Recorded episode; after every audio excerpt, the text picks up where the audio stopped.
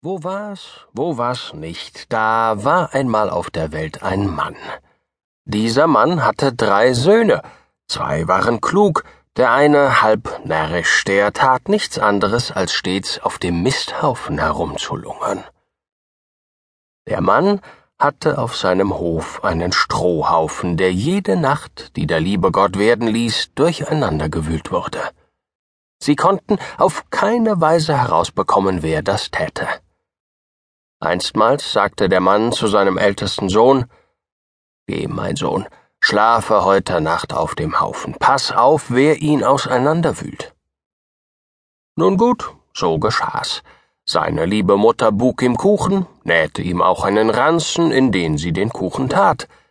Er stieg auf den Haufen, doch wahrlich, er verstand das Aufpassen nicht, denn als er am anderen Morgen in der Frühe erwachte, da war der Haufen so zerrauft wie stets. Da sprach der Mittlere, Na, jetzt werd ich aufpassen, wer das macht, mein lieber Vater. Auch ihm nähte die Mutter einen Ranzen, bug auch ihm Kuchen, aber siehe, der verstand sich auch nicht aufs Aufpassen, denn das Stroh war am andern Morgen in der Frühe ebenso zerrauft wie vor dem. Jetzt sprach der Jüngste, dieser halbnärrische, Ach, ich seh schon, das muss ich auch noch machen. Ohne mich können die nichts zustande bringen. Als seine beiden Brüder das hörten, ärgerten sie sich sehr.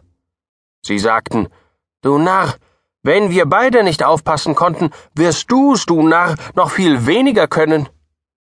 Darum sorgt euch nicht, das ist meine Sache. Auch ihm nähte die liebe Mutter einen Ranzen, bug ihm auch Kuchen. Als es Abend wurde, stieg er auf den Strohhaufen, doch er schlief nicht ein wie seine Brüder. So gegen zehn Uhr kam eine kleine Maus aus dem Stroh heraus, die sprach zu ihm Oh, mein lieber Bruder, ich bin so hungrig, gib mir doch einen kleinen Happen zu essen. Sie dauerte ihn, er gab ihr einen Kuchen. Nun, weil du mir das gegeben hast, will ich dir verkünden, wie du den Strohhaufen hüten kannst. Drei Pferdeherden pflegen hierher zu kommen, eine kupferne, eine silberne und eine goldene. Sie kommen nacheinander. Auf das jeweils schönste Pferd schwinge dich. Sie werden sich alle bäumen, doch kümmere dich nicht darum, nur halte dich gut fest, damit sie dich nicht abwerfen. Na, das kannst du nur mir überlassen, sagte der halbnarrische Bursche. Als die kleine Maus fortgegangen war, da kam nicht lange darauf die Herde Kupferpferde mit großem Getöse. Er wartete nur, dass das schönste Kupferpferd in seine Nähe kam, dann schwang er sich gleich hinauf. Das schlug zwar tüchtig aus, doch er hielt sich gut an seiner Mähne fest. Als es dann sah, dass es ihn nicht abwerfen konnte, ergab es sich. Als das die anderen sahen, stürmten sie mit großem Lärm weiter. Da sprach das Pferd Sobald du meiner bedarfst, und du bläst auf dieser Kupferpfeife, die ich dir gebe, so werde ich immer da sein, dir zu helfen. Lass mich nur frei. So oft du meiner bedarfst, blase nur und ziehe dieses Kupfergewand an.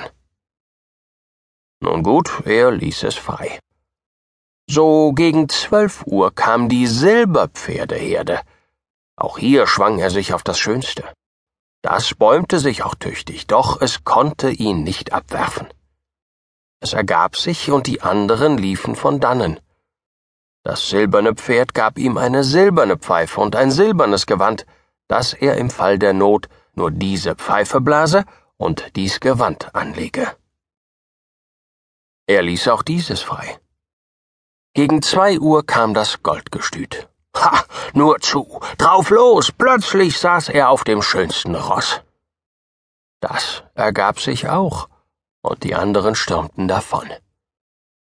Das goldene Pferd gab ihm ein goldenes Gewand und eine goldene Pfeife, wenn er die bliese, dann würde es stets zu seinem Beistand da sein. In der Frühe, als die Brüder erwachten, sahen sie, dass der Strohhaufen nirgends zerrauft war.